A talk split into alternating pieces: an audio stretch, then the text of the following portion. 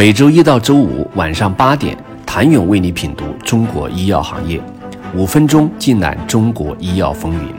喜马拉雅的听众朋友们，你们好，我是医药经理人、出品人谭勇。九层之台起于垒土，仅差一个小小的芯片零件，可使一整套大型医疗设备陷入生产瘫痪，工期一拖再拖，无法按时交付。一千多个零部件组装而成的呼吸机，大部分组件需要进口，目前无法实现国产替代。几百万的检测设备，全球只有一家供应商，这些都是卡在医疗器械创业者路上的绊脚石。医学影像设备是医疗器械行业的第一大细分领域。近年来，虽然东软医疗、迈瑞医疗、联影医疗等本土领军企业逐步推出新设备。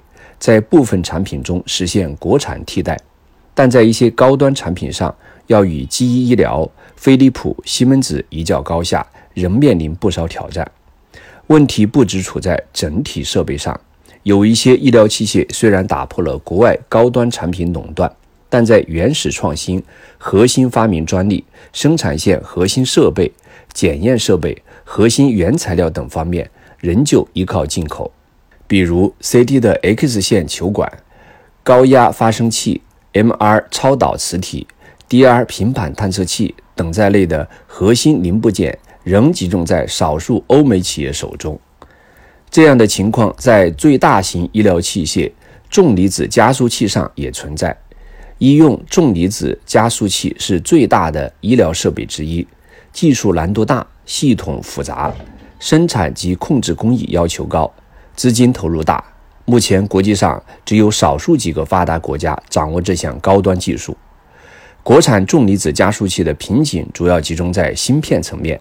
大型医疗设备是集成化、综合性的，往底层走都有赖于芯片，比如控制器上的 CPU、高端集成电路的芯片等。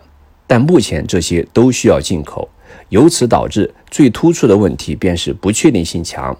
时不时会有缺货的情况出现，卡脖子仅仅是问题表象，深层次是基础理论研究与创新的不足。在研发层面，医疗器械和药品相类似，前期的基础性研究与后端的研发创新和突破性应用一脉相承。在芯片核心技术上技不如人的根本原因是由于基础研究薄弱造成的缺乏原始创新突破和核心技术。医疗器械涉及医疗器械、电子等多个行业，是一个多学科交叉、知识密集、资金密集的高技术产业。尤其是在大型医疗器械中，表现更为明显。多个基础学科的交叉、创新与融合后，才能有这样的一个大型设备。只在某一个领域有一些突破创新，还不足以整体性的颠覆大型医疗器械。以呼吸机为例。一台有创呼吸机需要一千多个零部件，其中核心部件涡轮风机、传感器、芯片、比例阀、音圈电机等，大部分由欧美企业供应。像芯片的研发与生产，包括了在物理学、光学、电子学等领域的基础研究。如果没有这些原始创新，就只能仿照、照搬别人的模式，总是在追赶，但却很难另辟蹊径，出现突破性的进展。